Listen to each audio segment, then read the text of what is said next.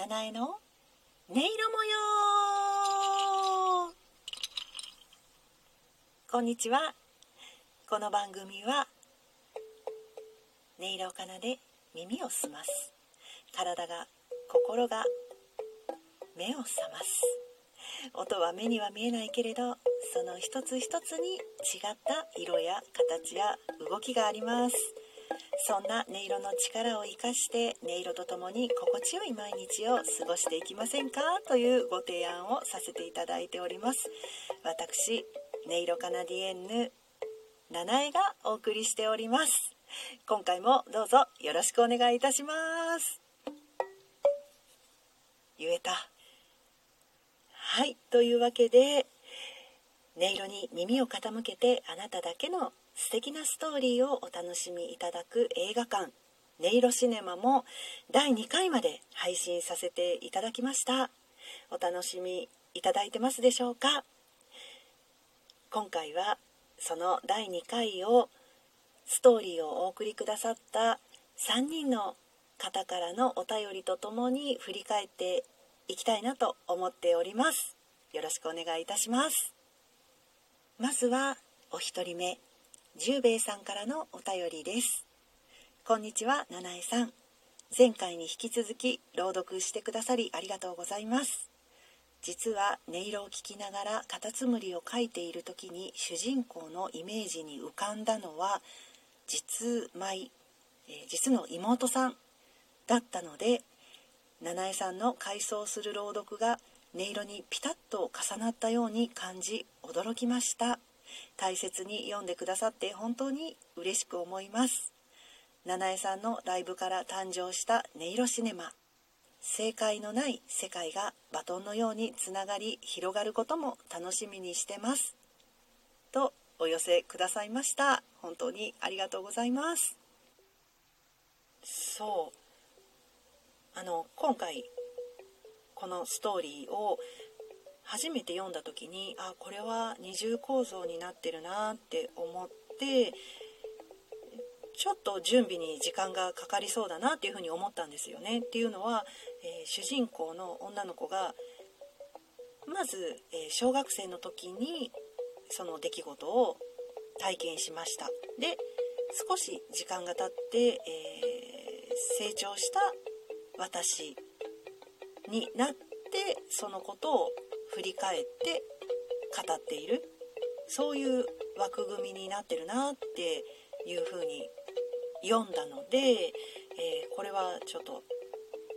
どちらの女の子も私が臨場感を持って感じられるようになるところまでちょっとあの作業が必要だなっていうふうに思ったんですよね。なんせ小学生の女の子も少し成長した女の子も私にとってはもう本当にすごい遠いところに私がいるので、えー、ちゃんとその体験をしたなって思えるところまで、えー、想像したかったんですよね。だからそういう作業をするのがとても面白かったなっていう印象があります。本当に今回も送ってくださってありがとうございました。はい続きましてはドンコアンさんからのお便りです。最初の鈴の音で草原に吹く風を想像しました。次に木琴の軽やかな音を聞いて昔読んだコロボックルが主人公の漫画やバレエの春の祭典の映像を思い出したのでこんなストーリーになりました。とのことです。春の祭典って生贄かいって思いましたけれどもまあそれは置いとくとしまして、えー、こうやってね皆さんからストーリーを頂戴して、えー、音読させていただいてあなただけのストーリーとして配信させていただいているんですけれどもその際にもともとのね私が音色シネマとして上げていた即興演奏の音源を何度も聞いてあのこのシーンの切り替わりはどのタイミングどの音を聞いて思い浮かべてくださったんだろうかって想像してみるっていうのが実はすごく楽しい作業になっていたりします。あの普段ねミュージカルの新しい台本をもらったりなんかした時もどこにどんな音とか音楽をつけたらより効果的かなっていう視点で台本を読んだりするのでそれと似てるかなって思うんですけど基本あの本番で演奏するのも私だしあのタイミングと気分だけ決めておいて実際には即興的に演奏するなんてこともやったりするので、えー、あなただけのストーリーで、えー、音源を編集するっていう作業はまた似てるけど別の面白さがあるかなっていうふうに思います。すでにこう形ができている生み終わった演奏を振り返ってみるっていうのも面白いなって感じております。どんこあんさんありがとうございました。そして3人目の方は棚からぼたもちさんです。今回の音色シネマ何度も聞かせていただきました。不思議ですがその度に違う情景が浮かんできました。どれも前回と違ったのは明るく動きが多かったことでした。本当に音色で広がる脳内の情景に驚いております。また次を楽しみにしております。とお寄せくださいました。嬉しいですね。そんな風に楽しんでいただけたらいいなって思って始めた企画なので人それぞれ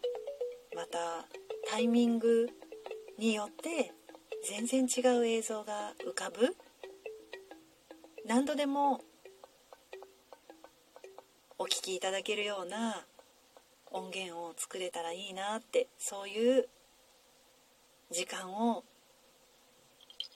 ご提案できたらいいなってそういう思いで音色シネマを始めたのでありがたいなって思います。あと今回は木の音色を2つ奏でさせていただいたんですけれどもその視点で改めて頂戴したストーリーを拝見するとやはり初回よりも躍動感のあるストーリーが展開されたかなっていうふうに私自身も感じました。音色によって思い浮かぶ映像がどのくらい違うのかそういった視点でも私自身は、えー、音色シネマを追っていきたいなっていうふうに感じております。はいというわけで音色シネマは今後も毎週金曜日の午後6時にオープンして新しい音声をアップしていく予定です。過去の配信もそのまま置いていきますのでずっとお楽しみいただけるかなって思ってます。是非ご自分のペースタイミングでお越しいただいてよろしければ私とこの番組を聞いてくださっている皆様にあなただけのストーリーをご紹介くださると嬉しいなと思っております。なお音色シネマ第3回は4月29日金曜日午後6時に配信されます。あなただけのストーリーをどうぞお楽しみください。